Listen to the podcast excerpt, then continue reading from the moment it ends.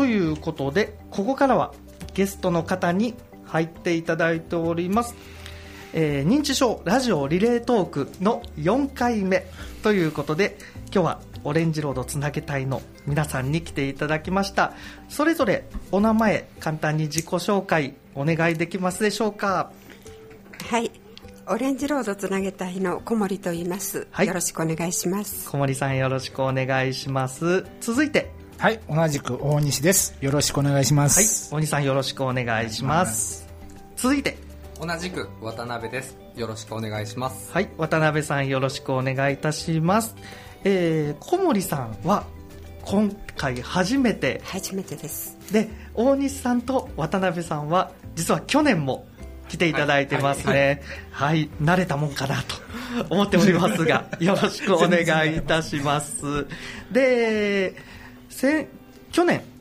聞いていただいた方や認知症の支援に詳しい方はご承知かもしれませんけど改めてこのオレンジロードつなげたいって何なんやっていうところをじゃあ渡辺さんからご紹介いただけますかね。はい。オレンジロードつなげ隊とは平成26年9月に各保健保健所単位に設置された地域で認知症の支援を行っている方を組織化した認知症の新しい理解正しい理解の普及啓発を行っているボランティア団体です。はい、正しい知識の普及啓発を地域の中でやっているはいボランティアの方々はい。ということですね。はい。で中丹東東保健所管内では31名の方がおられて、えー舞鶴では17名の方が活躍されてます。うそち。そうかそうか。あの中丹だと東だとあの綾部の方も入ってきますので、はい。合計で31名、舞鶴市内では17名ということですね。で舞鶴市内の方の内訳としては民生委員さんなどの地域関係の方が10名うんうん。介護事業所関係の方々が7名となっており年齢は20歳代から70歳代まで幅広い年齢層で構成されています。なるほどなるほど。認知症に普段関わっているその介護事業所の方だけでなく民生委員さんや一般の方々はい。など地域の方々が10名入られてるっていうのは、はい。結構あの僕もびっくりしたぐらいですね。でそうやってあの草の根草の根の中で舞鶴市内でそういう認知症の疾患啓発や正しい知識のを広める活動を17名の方がされているということですね、はいでそうです。その中で今日は小森さん大西さん渡辺さんの3人それぞれの立場で、えーどういうふうにかか認知症の支援に関わっているかその中で感じていらっしゃることをお伺いしていこうかなと思います。まずは小森さんはい。から、えー、とどういう立場で日頃から関わってきていらっしゃったか教えていただいてよろしいですかね？はい。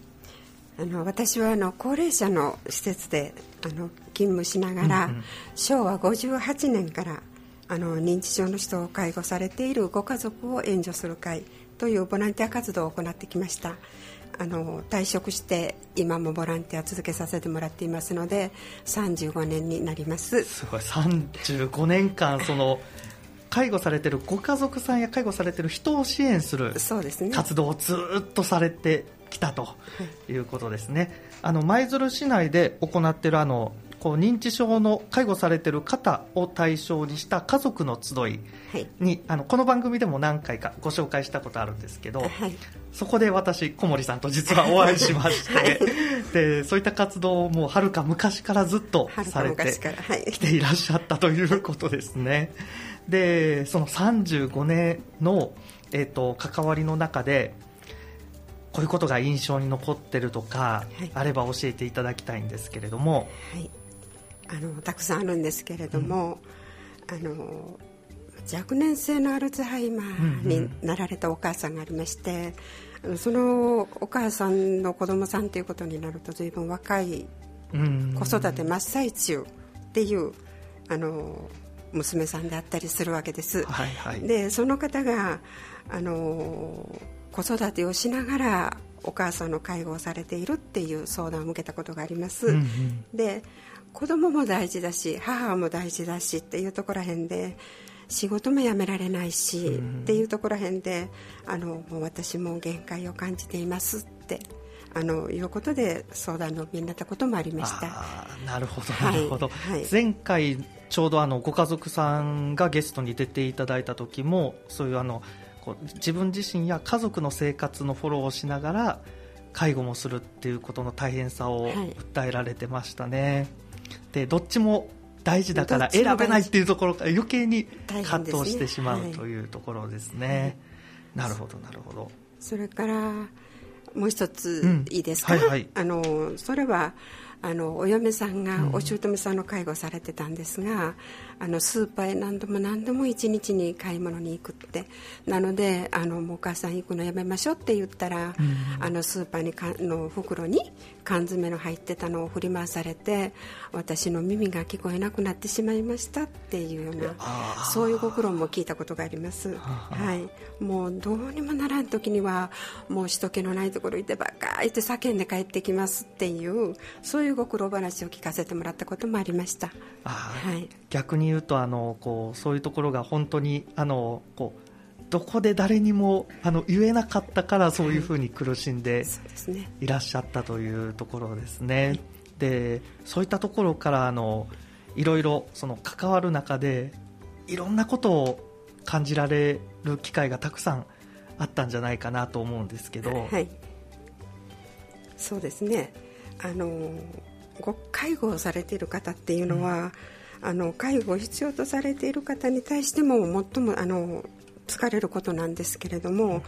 あの周りからどのように見られてるんだろうっていうようなところへんで結構神経すり減らされてるっていうことも感じるんです。あだからこそあの、はい。こうご本人さんもそうですけどやっぱりあのご家族さんをどういうふうに支えるかとか、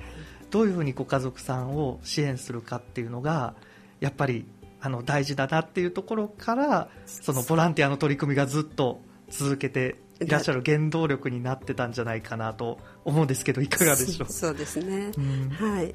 あのあまり深くは入り込むことできないんですけれども、でもちょっと聞かせてもらうっていうことだけでも随分違うのかなって、あの思っています。で地域でももし話せるものなら、うん。自治会長さんとか民生委員さんとかまたはあのちょっと話のしやすいどなたかに、うん。あの聞いていただけるだけでも随分違うのかなっていうことを感じています。そうですね、はい。あのもちろん自治会長さん、民生委員さんやあの支援されている地域の方々はもちろんですけどあのその方以外でもはい。話が聞ける人や話ができる人に話をしていただくそれを受け止めていただく一旦受け止めていただくだけでもはい、全然気持ち的に違うでしょうね。楽になると思います、うん。例えばあの認知症になられたっていうか少しそういう状態であの近所から聞いた方たちでもあの全てができなくなっていかれるわけではないんですよね、うんうん。なので例えばあのゴミ出し一つあの例えに取ってみたとしても、うんうん。あのじゃあ代わりに出しといてあげましょうかってどうしても言いたくなるんですけども、うんうん。あの明日ゴミの日ですねってあのいうことだけで長年主婦されてきた方にとってはゴミの分別方法とかは皆ご存知なので、曜日だけわからないっていう方にとってはその曜日だけ教えてあげたらいけるしそうするとご家族の方も助かるのかな。あそうかはい。そうか、はい。あの支援や声かけもあの、こうやっといてあげるわで代わりにやるよりも、はい。あの今日ゴミの日だったねって一言そうですね。声かけするだけで、はい。うまく出せる方も多いですしそその方やご家族さんの状況状況に応じてあのそういう声かけの仕方をちょっと工夫したりそうですね。ちょっと一言関わるだけで、はい。全然うまくいったりっていうことがたくさんあるっていうことですね。そうですね。あの役割はそのまま持っていかれると思いますので、あの助かると思いますなるほど、なるほど。あのご家族さんやあのご本人さんも含めていろんな方を多く見てきていらっしゃるからこその お言葉だと思いますしやっぱりあのこう僕も薬剤師であのこうこう支援する機会も多い側だからこそあのこうやってしまってそれがあのこう役割やできることなんかを逆に阻害してしまうっていうのもあんまり良くないなと心こう自戒することがいっぱいあるので、えーそういうふうにあのい医療者や介護の職種の人たちだけじゃなく地域の人たちみんながそういうふうにあの少しでも、はい。あの考えたり目線を向けていただいたら全然変わってくるような気がしますね。そうですね。日頃日頃からあのこうそういうふうに関わりの中で注意されていることとか心がけていらっしゃることとかってありますか？そうですね。あの心がけていることですか、うんはい。あの聞かせてもらうっていうことしか私たちにはできないんです、はあはあはあはい、でもあの今もいろんなところで相談窓口ってあるんですけれども、私たちは聞かせていただくだけ。であの、まあ、介護されている方やらあの必要とされている方の思いを、うんうん。あのできたら上手に伝えていきたいっていう、である時にはあの認知症の方っていう方の代弁者みたいな感じでこういうところらへんだけお手伝いさせていただける人ありませんかねっていうことを専門の人につなげていくなりそういったあの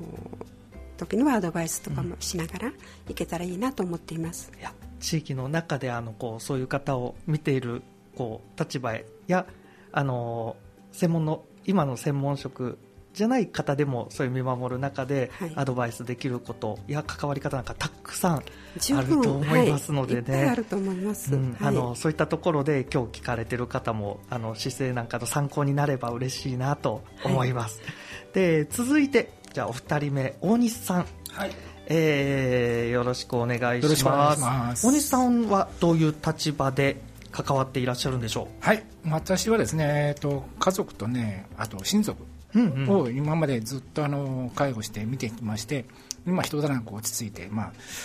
そこの中で、ね、その介護に携わってくれた人多くの人々にすごい感謝の気持ちがあるんで、はあはあ。その感謝の気持ちを恩返しっていう形で、えー介護これ今、介護を必要とする人またそのご家族さんに対してね、何かできないかということで一生懸命介護を勉強して、えー支援を開始しました。なるほど。具体的なあのこう関わり方の形としてはあのボランティアみたいなそうですね。感じですかね。はい、あのどうしてもですねあのいろんな支援を受けられている方にとって空白の時間っていうのが出てくるのが、じあの実体験で分かりましたので、うんその部分を埋める形として、まあ、地域の住民の人がが、えー声を上げてね参加できるようなボランティアを行っております。なるほどなるほど。あの専門職や医療者介護者ではなんかな十分にあのケアできない部分を補うような活動をボランティアでされている、そうですということですね、はい。えーもう少し具体的に内容を教えていただいていいですかね、えー介護認定を受けられている方々を対象として介護保険の適用外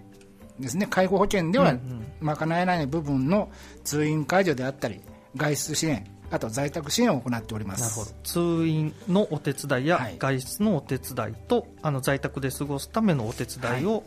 ボランティアでされているそうです。ということですね。でその中での印象的な体験や経験とかい一つ二つ教えていただいていいですかね、はいえー、とこれはですねもうある男性なんですけれども、うんうん。えーこの方すごい若い時から運動が好きでで、まあ、退職後も1時間ほどのウォーキングをされてた方なんですよ。でこの方が最近、まあ、認知症っていうか認知機能が低下して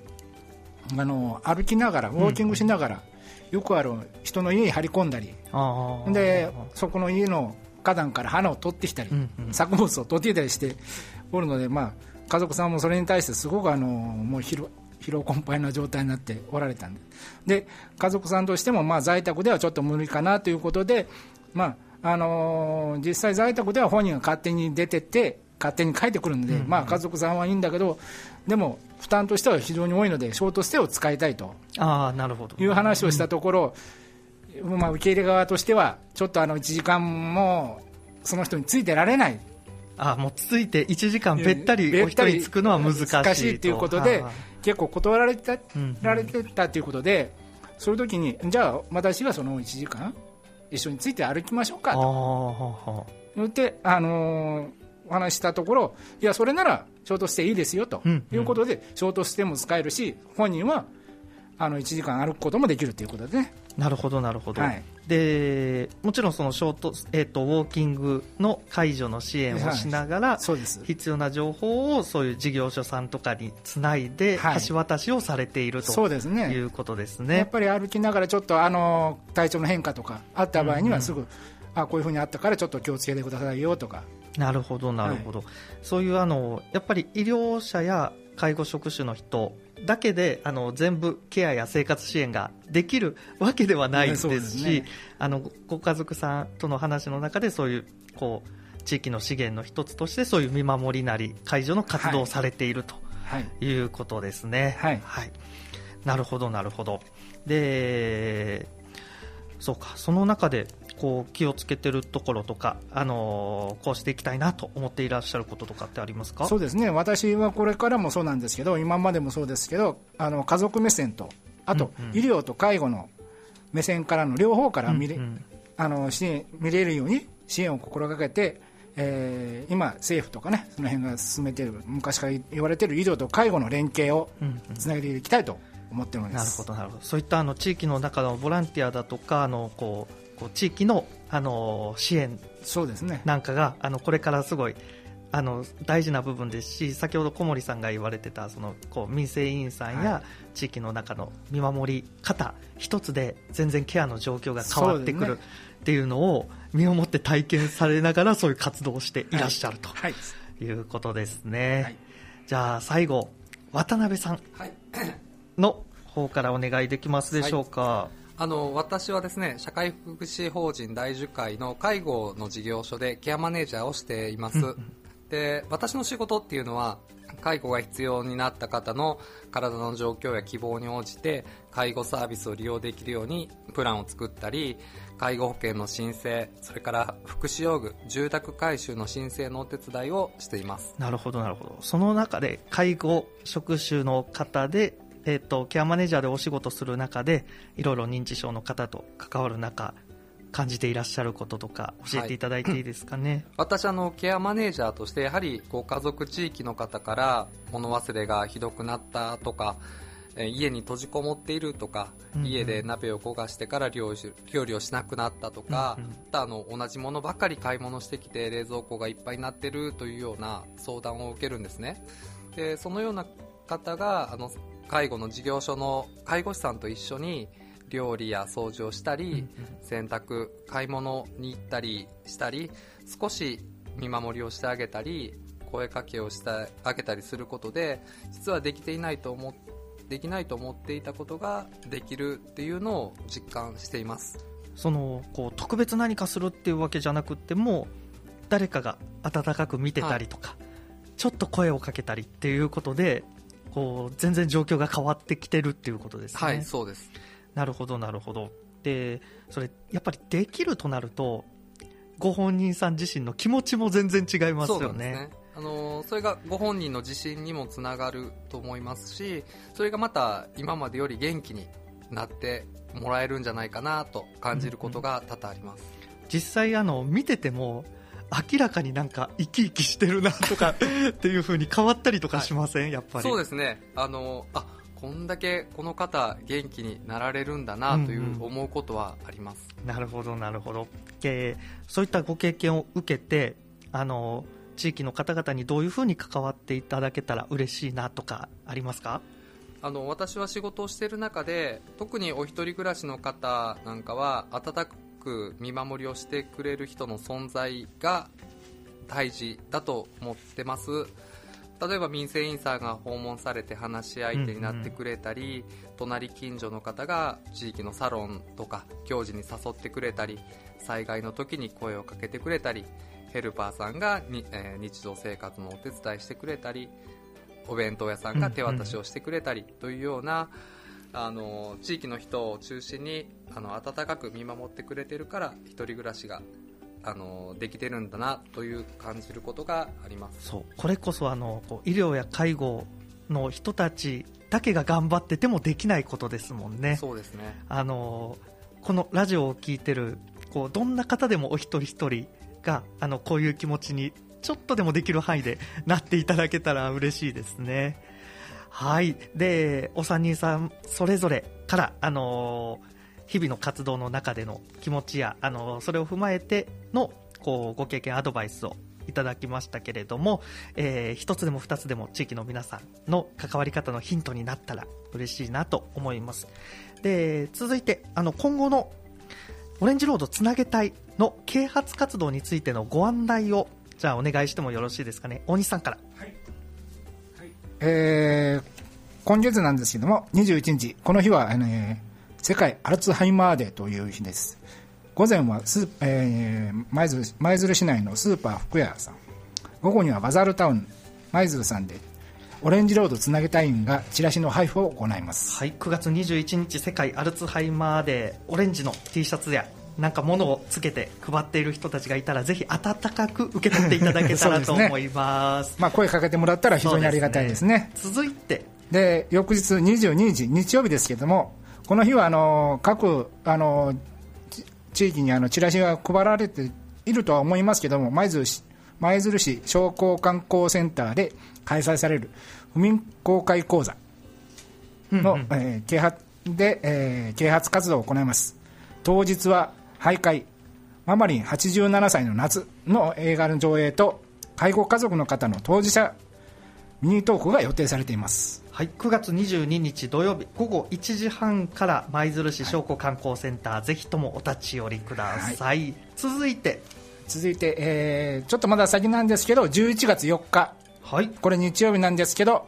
えー舞鶴市の、えー中総合会館で開催されるマイテフェスタにおいてオレンジロードつなげ隊員による脳年脳年齢テストを行います。なるほど。11月4日日曜日、マイテフェスタにもご参加されるというはい。ことですね、はい。あともう一つ渡辺さんの方からお願いできますか、はい、えーラントモというイベントの案内なんですけどもこのラントモというのは認知症になっても誰もが暮らしやすい地域を作ることを目標に認知症の人家族地域住民医療関係者がたすきをつなぎ全国を横断するイベントです。舞鶴では10月21日日曜日の午後笠地区池内地区安岡地区からそれぞれスタートし西市民プラザを目指します。当日はオレンジ色の T シャツを着たランナーやスタッフを見かけたらぜひ応援してくださいはい、10月21日のランニングイベント、ラントモも認知症支援のイベントですので、見かけた方はぜひ応援していただけたらと思います。ということで、今日はオレンジロードつなげたいの3名の方に来ていただきました。最後に一言ずつ、リスナーさんへのメッセージをお願いできたらと思っておりますので、じゃあ最初に小森さんからお願いできますでしょうか。はい、あのこれからもも持ちつ持たれつの関係であの住み慣れた地域であの我が家で安心して暮らしていただけるそのような地域づくりのお手伝いがさせていただけたらなと思っていますあ素晴らしいですね。ありがとうございます。続いてじゃあ大西さん。はい、えーボランティアの支援を通じてね経験したことや学んだことをオレンジロードつなげ隊の活動にね生かせたらいい良いかなと思ってますはい、ありがとうございます。じゃあ最後、渡辺さんからお願いします。できるだけ一人では抱え込まずにもし悩みや不安があったら身近な人近くの介護施設相談窓口にぜひ相談してくださいはい、ありがとうございます。ということで、あの、お三人さん以外にも舞鶴市内では17名地域の中での正しい認知症の疾患知識を啓発する活動されているオレンジロードつなげ隊の方いらっしゃいますので9月から11月まで地域の中でオレンジのえー、と物をつけたり T シャツ着たりして活動されている方がいたらぜひ温かく声をかけていただけたらと思います。ということで本日はオレンジロードつなげ隊から小森さん大西さん渡辺さんに来ていただきました。さご三人さんとも本当にありがとうございました。ありがとうございました